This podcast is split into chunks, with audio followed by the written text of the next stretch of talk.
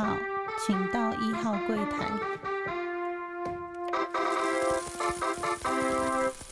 大家好，欢迎收听初一十五，我是主持人 Q&A。那跟家人已经大概就是呃，从在日本跟他们说拜拜之后呢，就是下次寒假再见呢。啊，已经过了一个多礼拜啊，这一个礼拜呢，就过得觉得非常的心理上非常的辛苦了。然后甚至呢，在开车的时候啊，就会回想到之前全家一起呃在国外生活的幸福时光。然后是就是闻到那种车上的气味啊，然后就开始回想这一切，然后会就会觉得特别感伤，但是就会回想回想说，其实我们现在的状况就是除了太太很辛苦以外，那我也很辛苦，就是工作上面比较辛苦。但他我是心态上，但是他是真的实质上要顾三个人，呃，就是心理跟生理都非常的辛苦的情况之下，呃，不然我们其实大概三个月。就会见一次面，平均啊三个月到四个月会见一次面，然后一次见面的时间又算蛮长的，就是等于是啊比较长的放假时间，然后全家住在就是聚在一起。那每一次就是有让他们出国的感受，都觉得好像一切的辛苦都是值得的。那比较辛苦，刚刚讲到说他一个顾三个，这个礼拜呢两个小孩子又感冒了。那主要还是被同学传染，因为最近好像台湾啊，或者是我工作地方，最近感冒的案例也特别多。因为刚开学嘛，然后开学了一个一个多月之后呢，就到期中考，然后加上变天，季节在转换，所以小朋友就是感冒的状况也特别的多。那这一次呢，一家三口就是两个女儿跟太太都感冒了，那也造成了这个礼拜他们大家都非常的累，因为感冒嘛，再加上呃又快要期中考了，然后。学校都呃安庆班的部分留的比较晚了，然后学校的功课也出的特别的多，复习卷也特别的多，那他们就会觉得非常的累。那加上小的呢，有时候因为他有点气喘的体质，所以如果晚上睡觉的时候他有点呼吸不到空气，他就会起来哭闹。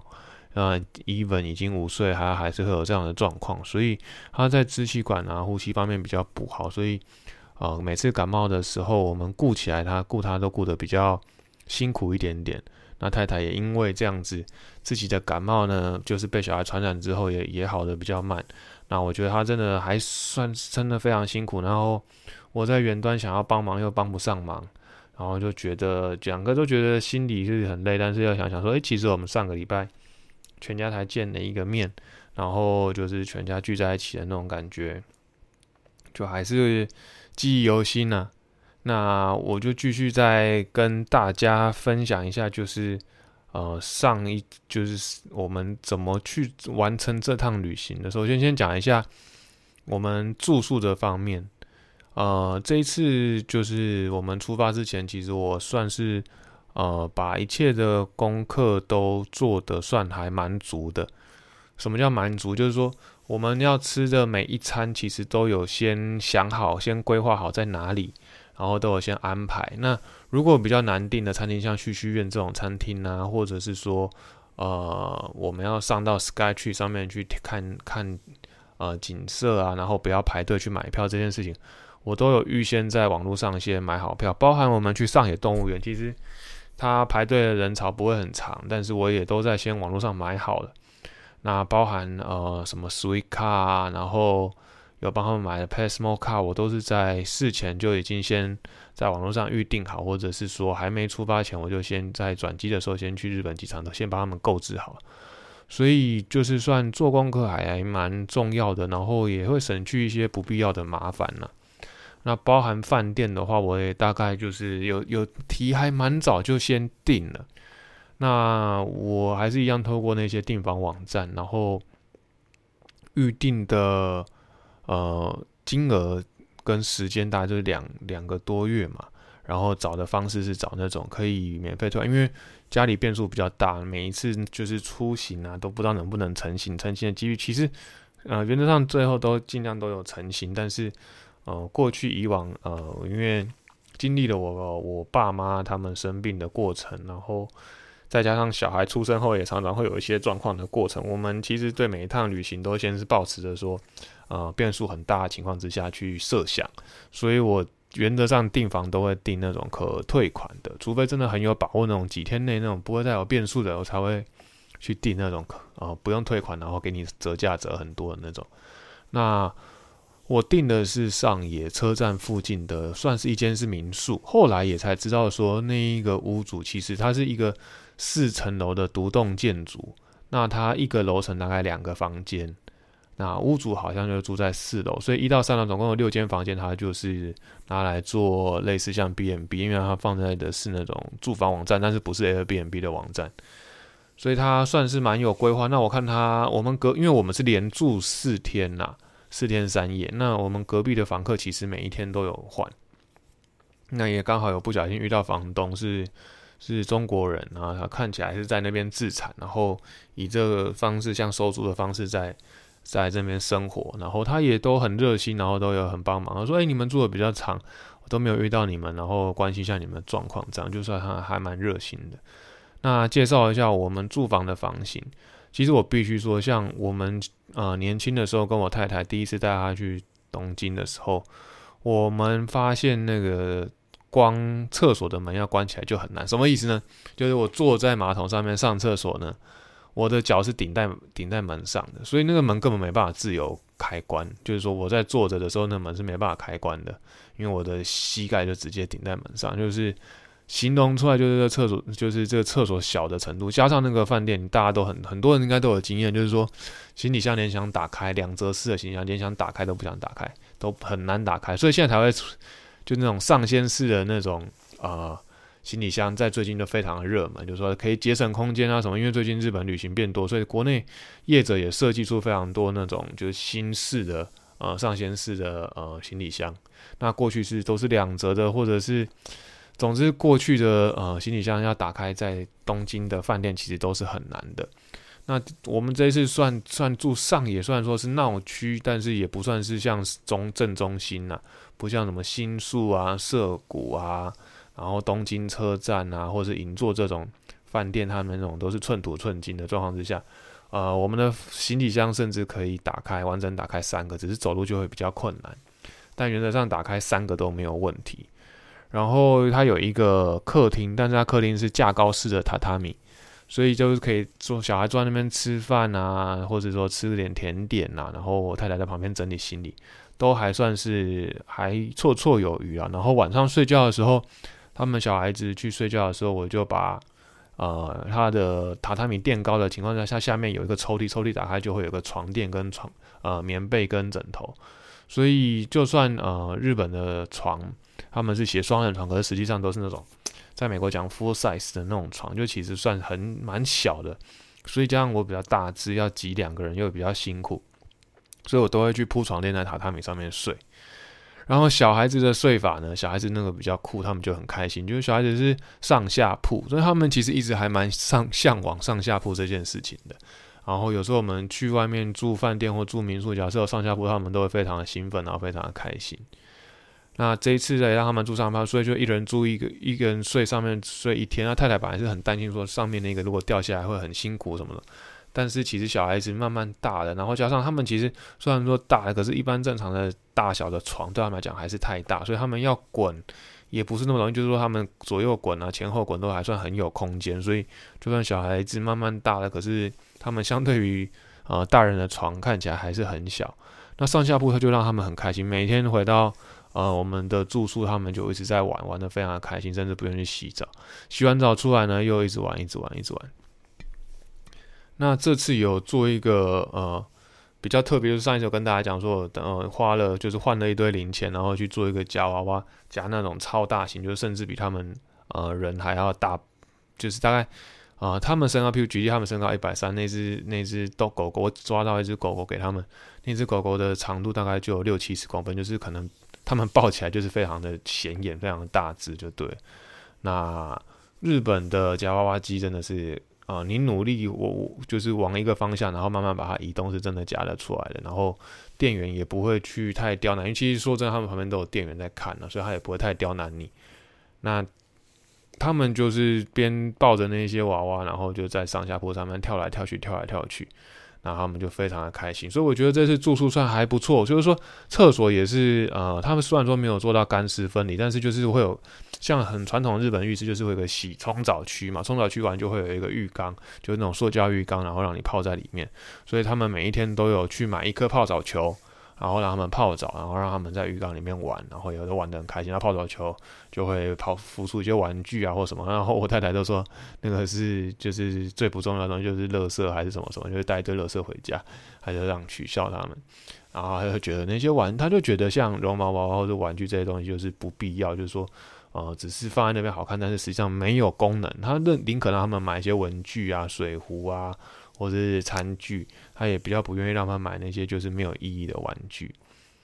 那我甚至也带他们去买了就是特殊版的宝可梦卡牌，然后帮他们一就是一盒里面，然后分两份，让他们一人就是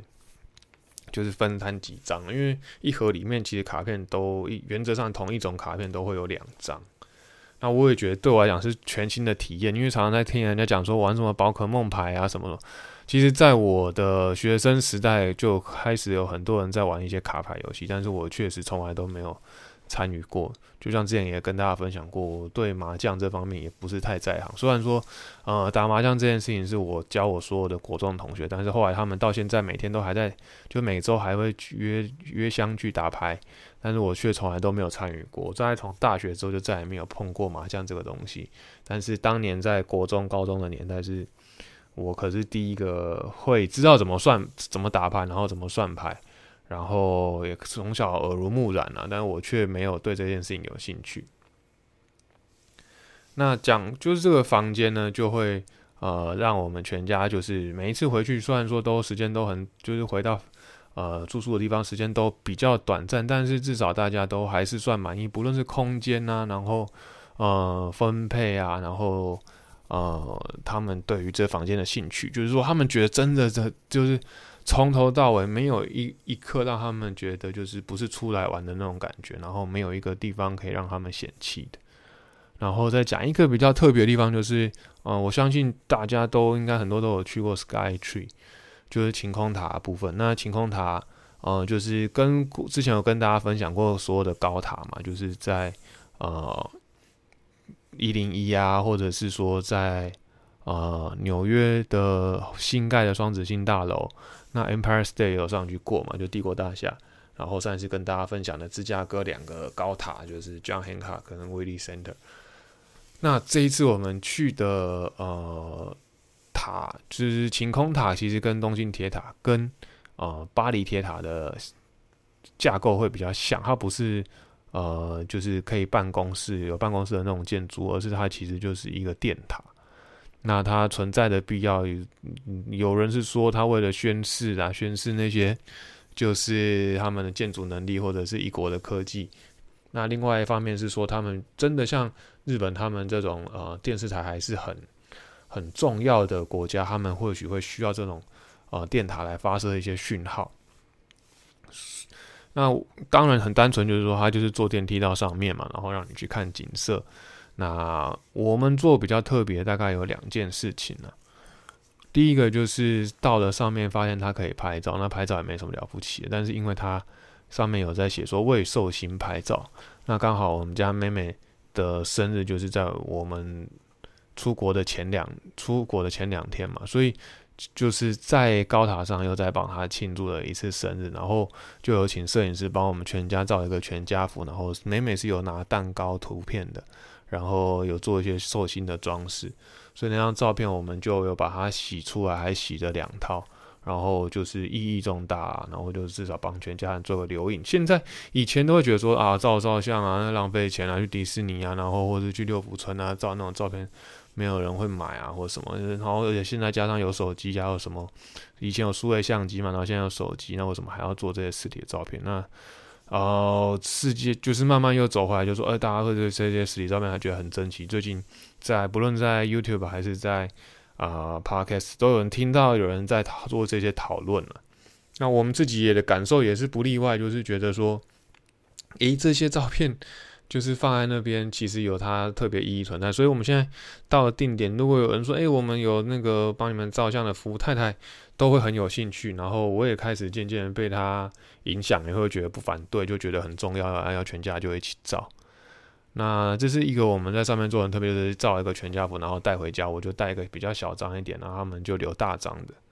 那另外一个比较，我觉得比较值得的地方，就是说太太说，诶，上面有一间咖啡厅，然后等于是说你在一个世界上最高的楼层，呃，喝咖啡的感觉。哦，我觉得诶，好像还可以，还不错。然后看到它上面就是有卖一些冰淇淋类的甜点跟饮料嘛，那我们就点那种冰淇淋的饮品。啊，小孩子也吃很，因为它的牛奶真的是非常的呃香甜呐。那就跟大家之前讲，就是跟大家分享过，就是到日本都一定要坐车喝或吃这些奶制品，就觉得从小到大都是这个回忆，所以就觉得一定要做这件事情。那做这两件特别的事情，然后也帮妹妹完全就是让她做一个很完美的生日啊。接下来就开始讲。嗯，他们两个怎么过生日的？我们家过生日都比较特别。姐姐呢，大概从她两岁开始，每一年就带她呃去动物园。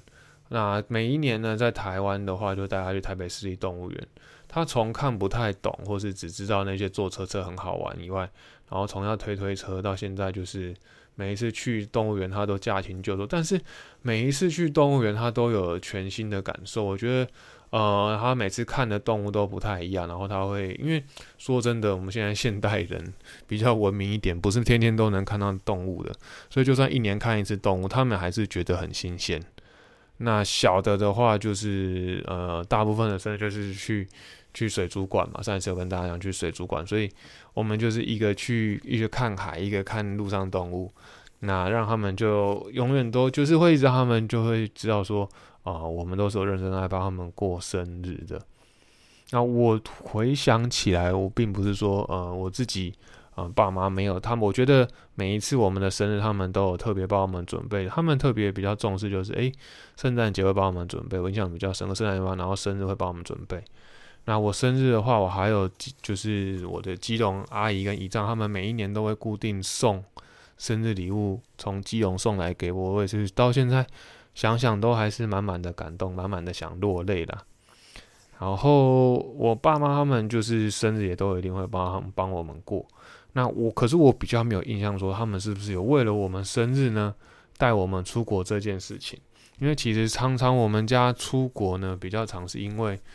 啊，譬如说他们是第一次想要带我们出国，或者是说他们有要跟什么家人，或者有什么跟公司出国、跟朋友出国，然后或者我爸爸要出差。之前跟大家讲说，我们去新加坡、马来西亚，常常都是因为爸爸要出差，我们跟着去嘛。那或者是说，呃，谁谁谁的公司要员工旅游啊，或者是我爸公司常常的股东会，我们也会跟。那印象比较深刻的，其实都是去日本居多啦。就是说，我们小时候像现东京，可能我真的从小到大。呃，第一次出国就是去东，爸妈就带我们去东京，然后哥哥买卡带或者是什么的。然后后来呢，就是呃第二次的话，我到日本去冲绳嘛。然后第三次后来就到了十一岁的时候，我爸爸他们公司就是股东旅游，我们去了北海道。那去北海道那次印象也非常深，因为等于是人生第一次。呃，看到雪啦，就是说真的，呃，有去碰到雪，而且是成成天都是冰天雪地的感觉，那是我第一次就是冷到不行，然后呃，觉得印象很深刻的一次。但我照长大，我还不会觉得到就是雪有什么啊，看到雪很厉害。有几次看到雪印象比较深刻，一次是呃，跟一样是跟太太去东京玩。然后玩一玩呢，就是我们那趟是去，就上一次讲的去吃米其林之旅嘛，所以我们住的饭店也算是比较郊区。就有一天要走回饭店的时候呢，竟然就下起了大雪。其实饭店不在郊区，而是说它离车站大概要走路十分钟啊。它在算是在一个孤岛上面，然后车站下来之后，地铁站出来之后要要再走路十分钟才会到我们的饭店。那那一次就是突然下了大雪，然后甚至就是有到积雪的程度，那积雪大概到五到十公分。那上次也跟大家讲说，如果在美国谷积雪超过几公分的话，会停课。其实实际上的数字我有点忘记，但是那一次我至少就是最后我们有在雪地上做雪天使，所以就表示说那一次下雪其实下的还蛮厚的。然后甚至有一度我们的要回家的地铁是停驶的，因为雪太大了。然后那天也是我们去吃了其中一家呃我的生鱼片的米其林，跟去喝了 Blue Bottle。然后又吃 Harps 的呃甜点，所以那一天下雪呢，我们算是印象非常深刻的，就是说，呃，都躲在室内吃吃喝喝，然后看这场雪，然后就觉得印象很深刻。那再来是，对，其实大部分的我自己大概去东京旅游大概不下十次，那真的去去所谓的关西，就是去一次大阪。跟妈妈去的那一次，上一次跟大家分享。另外一次是去了神户，然后跟太太特别去神户走一遭，就是深度旅游啊，都觉得很不错。那其实说真的，在大阪机场转机非常非常的多次。以前呢，就是我们在念书的时候飞纽约都需要去大阪转机。我记得早期我自己去游学的时候。啊，那时候飞华航，华航都是在安克拉治转机，就在阿拉斯加的一个城市。那飞机就会在那边加油之后，再再飞回台北，那是不用下机的。但是后来飞关西机场，反而都是要下机检查，然后在机场晃了一圈，然后再重新排队。所以那时候会有一那个飞机会有两段，一段是从台北要飞到大阪的旅客，那第二段就会有呃从关西。从关西机场要飞纽约的旅客，所以有时候你啊位置的编排也会不太一样。为什么会这样说呢？呃，这就要讲到今天的另外一个主题，就是呃信用卡的服务、信用卡的里程啊。过去呢，其实我记得在早期的信用卡的优惠其实真的很好。呃，我爸妈曾经有办过一张卡，就是。它只要你办了那张卡之后呢，它类似有点现在的世界卡，但是它的服务更好，就是你可以去选择呃华航的无限升等。那你只要去，只要你订得到机票，然后跟旅行社讲好，然后跟信用卡公司，他们我忘了他那个机制是怎么样，但是讲好之后呢，他就会帮你升等。所以其实呃我们常常去呃日本或者去美国的时候，假设是搭华航，虽然说贵一点点。但是只要有搭到华航的话，我们都会用到这一个资格，所以常常就是在我成年之后的话，呃，商务舱是有做过几次，但是并不是说我们有钱到买商务舱，而是用这种信用卡升等的方式去做的。那后来呢，因为也常常呃去念书或什么，所以里程也累积够了，然后甚至太太她也曾经有拿过所谓的。华航的金卡，所以我们刚刚讲的说，呃，飞大阪会飞两段嘛，那刚好它是金卡，它就会如果有空位，它就会帮你升等。那有一次我们也很意外，就到机场，反正我们就买一班舱，然后想说要坐十四到十六个小时，然后飞到纽约。结果到机场的地方说，哎，你们到东京到大阪的时候呢，啊，你们是坐这个位置，但是呢，你们从大阪飞纽约的时候，因为班机就变得比较空，所以我自动帮你们升等商务舱。哇，那就差很多了，十三个小时从，就是说我今天飞大阪可能两个半小时嘛，那我才从大阪再飞到纽约，又十三个半小时，那十三个半小时如果坐商务舱真的差很多。那因为我们就是因为有这样子几次的经验，就会觉得说未来要认真努力。虽然说到现在我们还是不还是都坐经济舱，甚至还坐廉价航空在那边挤啊，但是至少知道说那个是什么感受，那也知道你说你要目标要放在哪里。那再讲回里程，以前的里程确实就是可以，呃，以前的信用卡甚至就是帮你做自动的呃升等的作业，所以其实你买的是经济舱，但是其实常常坐起来只要它有位置，然后你就是问哪一班班机有位置的话，其实都可以坐商务舱。那随着时代的演进，就是说大家都信用卡越来越，第一个信用卡越来越普及，再来是顶级卡也发得越来越普及。随着呃，我觉得台湾还是有在进步，是说。大家的所平均所得呢，或是说，呃在金字塔顶端的那些，或是会使用金字塔顶端服务的那些人呢，客群变广了。就是说，贫富差距悬殊越来越大是没错，但是顶层的那一个族群呢，也变也变多人了，或者说中上的阶级也变多了，那导致呢，就是说这些信用卡公司已经没有办法在负担过往这么好的优惠的服务，even 你还是缴一些年费啊。啊，信用卡费啊什么的，但是你还是没有办法享受到像过往那么好的福利，加上什么油价大涨啊，航空公司成本大涨，所以航空公司也没办法，就是用很便宜的价格开给这些呃，像跟旅行业者合作的信用卡公司，甚至是有些信用卡公司，它背后就有一家旅行社，因为他们是集团的关系。那现在比较多的像世界卡或顶级卡的部分呢？它就会给你的是，呃，你会去贵宾室，会有机场接送几次，一年几次，然后你每次刷卡都会可以累积里程。那累积里程的话呢，就要看每一个信用卡它签的，有些信用卡公司就说，哦，我就只能签国泰，所以你刷的就是累积的国泰里程。有些信用卡公司呢，你是刷，呃，专门是刷长荣的，那你就只能累积长荣的里程。那甚至有一些信用卡公司比较好的是说，哎，不论长荣或者是华航，你刷了我的点数都可以换，只是换多换少。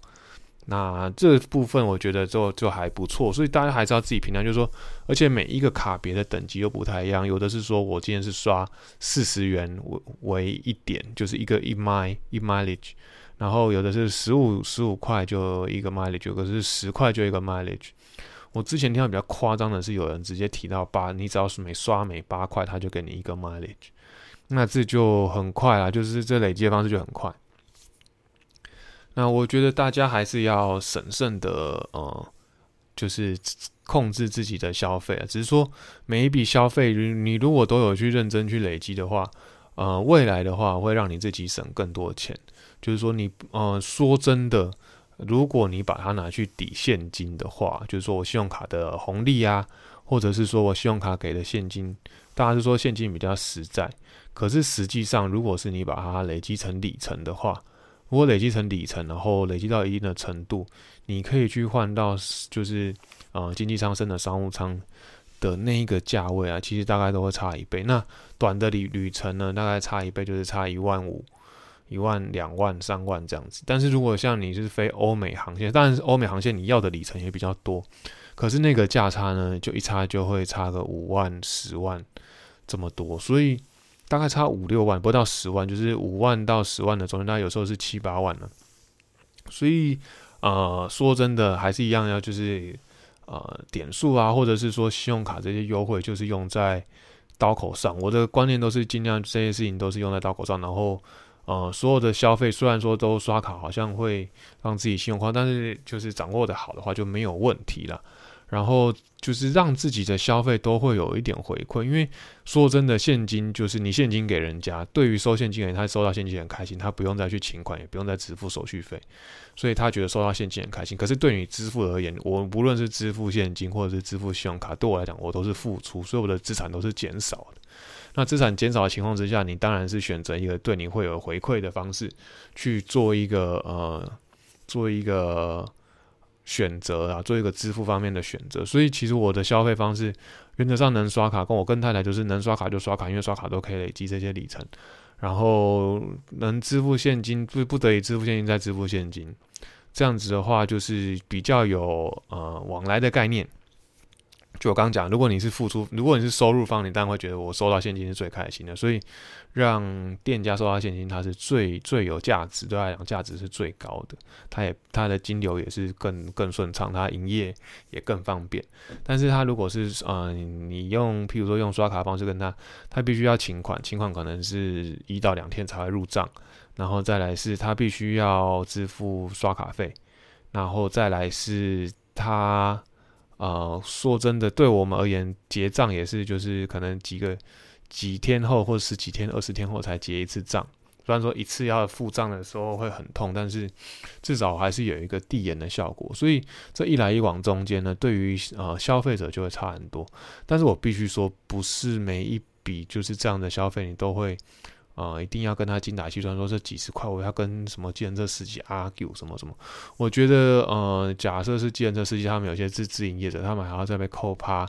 真的就比较辛苦。或是有一些小店家，他们就经营的比较辛苦，但是他为了呃经营方便，然后让客户方便、客人方便，他们都会去装刷卡机。但是实际上，他每经小本经营，可能就是毛利率就是五到五到十趴左右。然后假设呢，刷卡机通常又要被扣二点五趴的时候，对他们来讲，一呃伤害是很大。那假设稍微人事成本一一异动一下，基本薪资调一下，水费涨一下，电费涨一下，搞不好他们就没有赚钱。所以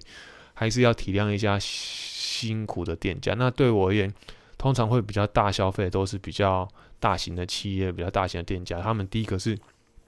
他们在呃跟银行在谈判的时候呢。有些银行会给他们很优惠的价格，然后再来是，呃，他们本身就是比较获利就已经规模营业规模都比较大，所以他们对于金流的掌握会是掌握度会更高，所以他们也更需要金流，因为企业更大，你的金流是更重要的。那你如果你都是用稳定的金流给他的话，他们就比较不用担心，所以他也不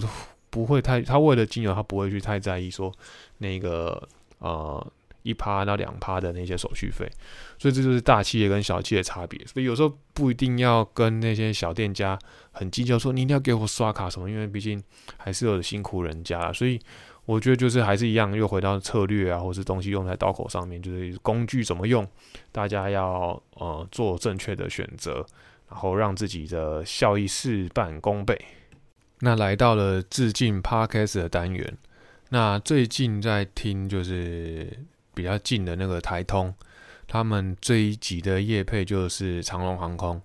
那我觉得哇，已经开始他们的业配，一过去都比较固定一点点嘛，就是某一个银行啊，或者是说一些情趣用品店，然后或者反正他们常常都会出现一些老朋友，或者是一些呃香料公司啊，啊都很厉害了。我觉得他们的业配都非常的厉害，然后这是值得呃我们向他致敬的地方。那回想就是，呃，这次刚好我搭的也是长龙去日本，然后我是用我剩余的里程数去做一个兑换。那这一次他刚好是说，因为因应什么什么展啊，然后可以在线上打折。那我觉得对我而言，机票打折是刚刚讲，就是回到刚刚的主题，就是通常我都是用换的啊，或者是用就是信用卡点数的方式。那对于就是哇，机票打折这件事情，我好像也还很少有印象。那大家可能会去各个网站去找一些特别的机票或者是什么的。我们只有在呃在美国念书的时候，在呃 interstate 的旅行，或者是说在跑去中南美洲的时候，我们会用一些标价网站去标机票，但是时间上面通常就会比较呃混乱一点点。那我们也常常就是在。我记得我们在美国比较常做的就是达美航空，就是 Delta。呃，去加拿大也做一些比较做过比较特别。然后当然在在国内，在美国国内也做过 Jet Blue 啊，或者是呃美国老鹰，就是 American Airline、American Eagle 这样子。然后我觉得都都就是这个部分，我们好像才会有用一些呃比较找一些比较便宜的机票或什么。但是像我们真的出国去旅行，其实说真的，我比较常还是找旅行社帮忙啊。为什么会找旅行社帮忙？第一个是拜托他们改票，帮他们拜托他们呃退票都比较方便。那再加上其实早期我们在跟旅行社配合的时候，其实以前开票规则没有那么严，所以。呃，你在网络上如果订票的话，它就是当下，呃，就付款了嘛。那付款之后呢，你如果有异动，它就开始收费。那我跟旅行社配合的话，旅行社呢，他们就会，呃，到最后必须一定一定一定，他会 hold 票 hold 到他一定要开票的时候，他才会帮你开。那也就是说，常常都是，哎，已经要出发前的一两个礼拜，他才会叫你开票，然后你才再去刷卡就好了。然后你刷卡完，就是说，如果这一个礼拜，这比如说，假设你订票是两个月前订的，到最后两个礼拜前，如果你还有异动，都还可以调整，他也不会给你收钱。就是说，我觉得跟旅行社配合的好处是这样，他就服务都很好。但是如果是说你在网上刷掉的话，你每次移动多少钱？像我上一次就因为台风又改来改去的关系，其实光那些移动的费用啊，然后再加上价差，可能就常常都多了原本的单趟的票价多了一倍。所以说真的是还蛮划不来的啦。然后我是那个时候刚好是说我回去呃回去台湾的时候，我加价订的机票，结果回程被取消嘛。回程被取消之后，我又变重订第二段。那刚好反正就是整个流程就变得很胆战心惊啊。那如果今天我是跟旅行社配合的话，其实我只要联络他，拜托他帮我改票，或拜托帮我看一下，其实都很快就可以搞定。所以我过去订票习惯，除了就是说在美国就是念书的时候，会有一些需要就是去找一些便宜的票价之外呢，呃，跟家里的人旅游或是需要比较安全保障的话，其实我还是会跟旅行社配合，然后不会不太会去找呃就是网网站上面的票，因为真的发生变数的时候呢，如果因为我们常常是在现在是不是在外面工作嘛，然后如果说发生变数或者什么，你必须自己找破头，然后自己在那边非常的紧张。所以像我太太他们的票，我都交给旅行社开，然后就说，诶，三个人，然后你帮我开什么时候什么时候，然后拜托他帮我询一下价。那我知道航空公司他们通常收取的呃手续费大概就是呃一千左右啦，就说他们开票他们的手续费大概就是一千块，所以通常会比你看到。贵一点点，大概五百到一千，那但是也不是说非常的夸张。然后，但然后，呃，如果有什么服务，他们都可以帮你找啊。然后他的订票，你也他也直接给你订票号码嘛，所以你，呃，一切一切上面都会留下记录，然后他还帮你开好发票，所以算是还蛮方便的。所以跟大家分享一下，就是说，致敬这一集他们在讲说，诶，他们的订出国啊，或者是说，呃，跟长航空订票什么优惠，说真的。呃，我们也还算蛮常飞的，但是我们有我们订票的方式。那我朋友他们更就是也是这种商务人士，在常国在国外飞，他们又有他们不同的见解，所以他们有他们厉害的地方。那加上每个公司给予你订票的方式都不太一样啦，所以这个部分就是看大家慢慢的去品尝。哦，对，加上你在跟航空公司配合的时候，你可以选择你自己想要刷的信用卡公司，所以呃弹性也比较大。那加上这样子，就你又可以，呃，因为出国，然后又在刷卡，又在累积里程，所以就就是有效果、有加成的感觉。所以跟大家这边分享，呃，我过去订票啊，或者是说利运用一些里程的经验，这整整集都是在致敬这件事情。那到了认识世界的单元，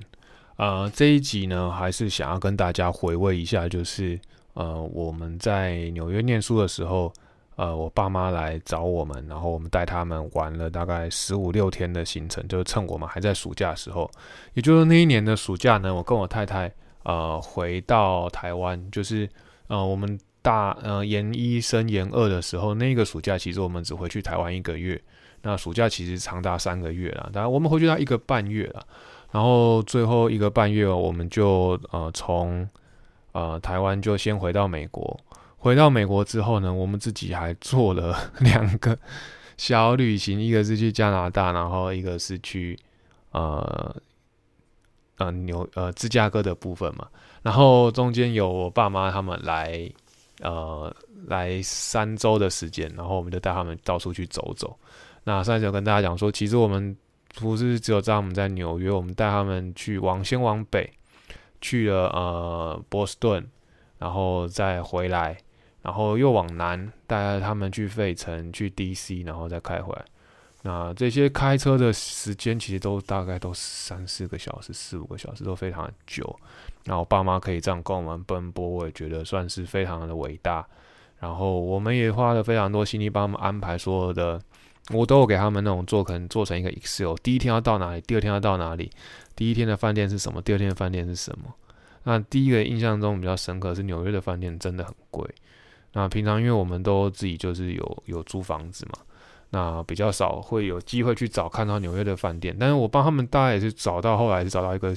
呃民宿型的房间，是 suite，就是说有有一个小厨房，有个小客厅，然后再加上他们呃睡两个大，大概两个晚上啊就四百块美金。那个时候以以十多年前的物价，订了一个两百块多块的房间，觉得非常贵，而且重点是不是在曼哈顿里面，我们还让他住 Queens，啊，那个那个时候那个周遭其实还没有那么的安全。但是现在来看，可能又更贵了。我听说现在就是你要住在市中心，可能都要三百多块到四百多块，就是随着物价上涨，通膨又那么严重，所以要在纽约住饭店确实是很贵。然后这个是一个印象比较。深刻的地方，再来是纽约呢。我让我爸妈印象最深刻的，除了就是带他们去吃很多，上一次有提到，就带他们去吃生蚝，然后加上他们很意外说这些菜单，就是菜单其实我跟也也跟大家讲过，菜单是非常复杂的东西。但是他说，你可以在这边点菜点的这么行云流水，然后跟那些他们在问你说什么要要怎么处理这些食材，你都可以这样回答，你也算是奇葩。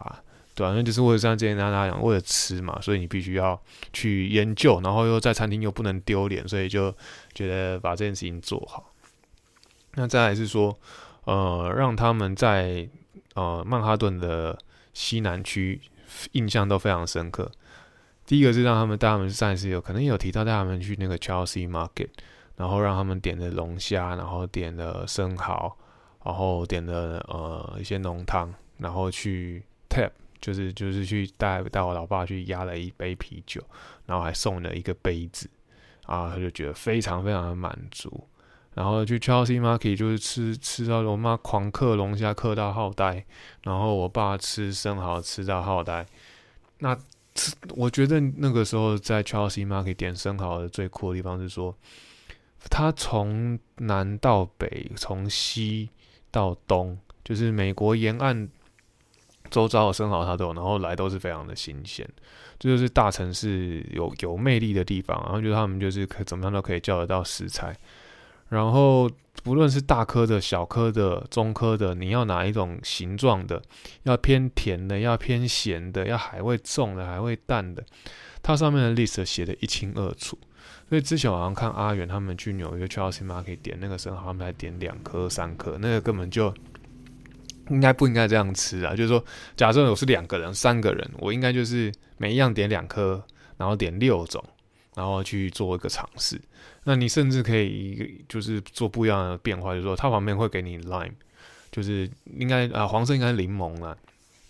然后它会给你 salsa，它会给你不一样的 vinegar，所以你可以就去沾这些 sauce，或是甚至不沾，然后去吃呃由北到南的生蚝。或是由大到小的生蚝，那其实风味都不太一样。然后不要说哦，生蚝都一样，真的真的差很多。有的超级甜，超级小颗；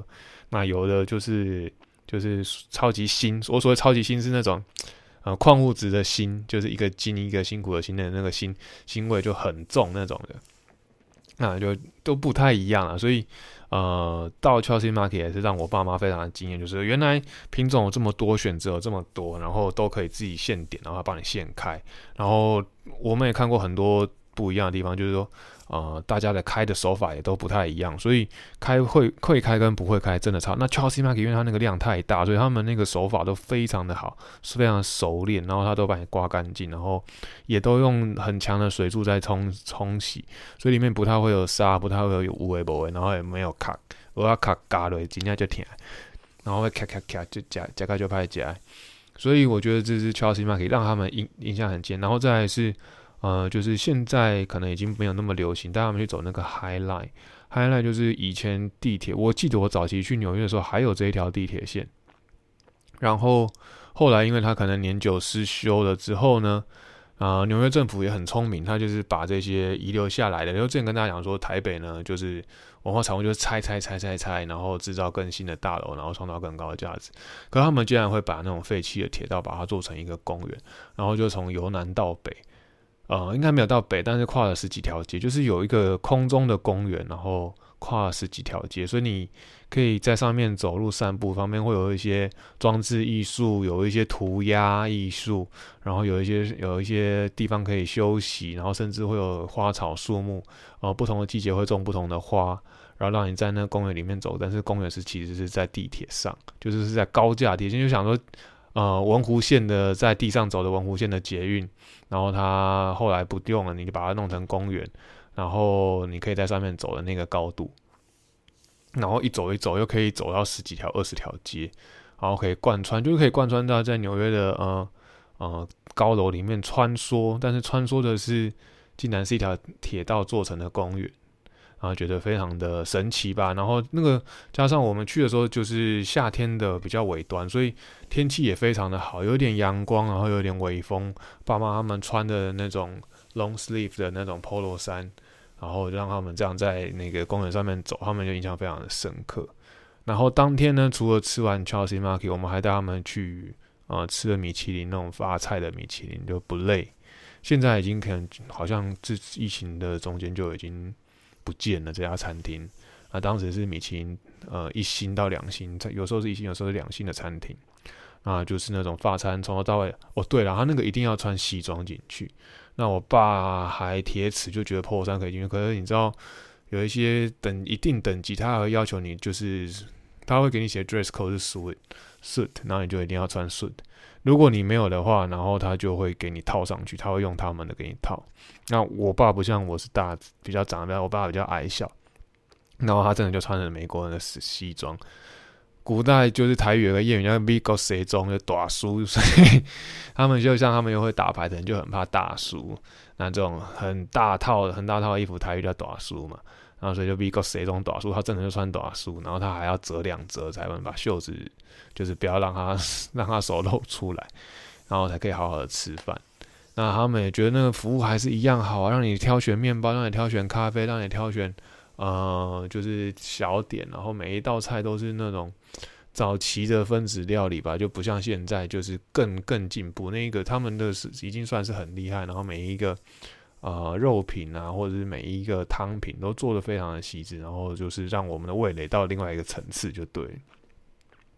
那后来还有做比较一件特别的事情，这个这一趟旅程有太多可以跟大家分享，我只能抓重点了。然后每次都一集再跟大家讲一段。那我再稍微再讲一段，就是我们呢往北的时候，虽然说去了波士顿，但波士顿也是很惊艳，下次再跟大家分享。那我们还有在波士顿的途中，我们先带他们去的地方叫罗德岛。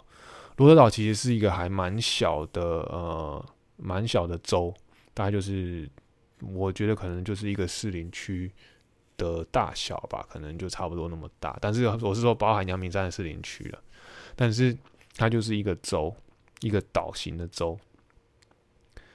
那它的特色呢，就是说它我们其实我年轻的时候就去过几次。它的特色是说它有一个 mason，就是说呃早期美国那种东部会有那种很大很大的建筑物。就是叫庄园型的那种房子，然后可能里面就二三十间房间，有里面可能会有保龄球道，然后会有那种就是大家看那种大宅大院，美国那种大宅大院两层楼，然后会有那种超长的交易厅，然后就刚讲了有健身房是一定有的，然后有保有两道的保龄球道，然后他们家的那个花园就是大到不行，是大斜坡的，然后直直接到围墙就围墙下去就是。就是大海或是湖这样子，那里面的房间真的都大概，它会让你参观，所以你可以看到它里面有呃十几二十间房间，然后还有那种呃佣人帮他们备备菜的那种大型厨房，然后里面有多少锅铲什么什么，那就是非常非常的真的是豪华。那我记得他们那些豪宅呢，都是当年譬如说呃纽约纽约当时在盖铁路啊或者什么的，华尔街的人啊。他们会就是在罗德岛那边买一个度假，就是度假山庄、度假庄园嘛。那不是什么 Vandenberg 啊，或者是就是那种铁路大王啊，或者就是说反正都是很厉害、很厉害的家族了，Rothschild 那种的家族才会在那边有一个庄园。然后现在就是供给大家做参观，然后他们会收费这样子。就是说，所以你假设你可以看了五个庄园，记得我小时候去看了五个庄园吧，然后就收了五次钱。那我们带那次带爸妈去，就是不想让他们走太多路，怕他们太累，就带他们去一个庄园就好。然后后面就是在他们庄园里面的那种大，就刚讲大斜坡，呃，坐在地草地上，然后吹吹风，晒晒太阳，然后看看海，就觉得非常的美妙。那也让他们非常的开心，也见识到什么叫做美国真正的庄园式的建筑啦。然后我觉得那个岛，那个州，就是后来呢，我有带我爸妈的。朋友就是他们最好的朋友的小孩，刚好他也考上了那个 Rhode Island Rhode Island 的大学嘛。然后考在那边念建筑研究所，现在还在纽约工作，非常的厉害。那那一次是我们也是后来有带他再去罗德岛，然后带他去那边念书的一次。所以其实罗德岛跟我们呃也是还蛮有关联。然后我们也在罗，我记得我跟我太太后来带他去那边的时候，我们还在那边住了一个晚上才回家。所以原则上就是觉得非常有趣的一个地方，那大家还是可以去。那因为它离啊缅因州跟那个 Massachusetts 都很近，所以如果你要去 m a n 吃 lobster，就吃龙虾或者吃一些海产，就或者刚讲的那个呃 oyster，呃就是蛤蜊的部分呢，你都可以都都可以在那边吃。它就是经过要去吃的路上都会经过罗德岛，可以顺便绕过去看看的。然后你要去波士顿，在麻州嘛，就 Massachusetts 那边的话，也是一定会经过。所以如果大家他大概就是说会 pass by，但是你不一定会直接穿过它。但是有些有时候塞车啊，然后 Google Google 会把你引导到那边去或什么的，都都不要接，因为。我觉得每一个小地方都有小地方的特色。我们曾经也具有很小很小的小镇，只是为了去那边住，开车去那边住一个晚上就回来。所以我觉得每一个地方都不要去排斥它，然后尽量的能多走就多走。好啊，那今天分享了很多，这集就到这边。希望大家会喜欢我们节目，继续帮我们加油，然后帮我们的推广，然后按赞五星，感谢大家。这集到这边，谢谢，拜拜。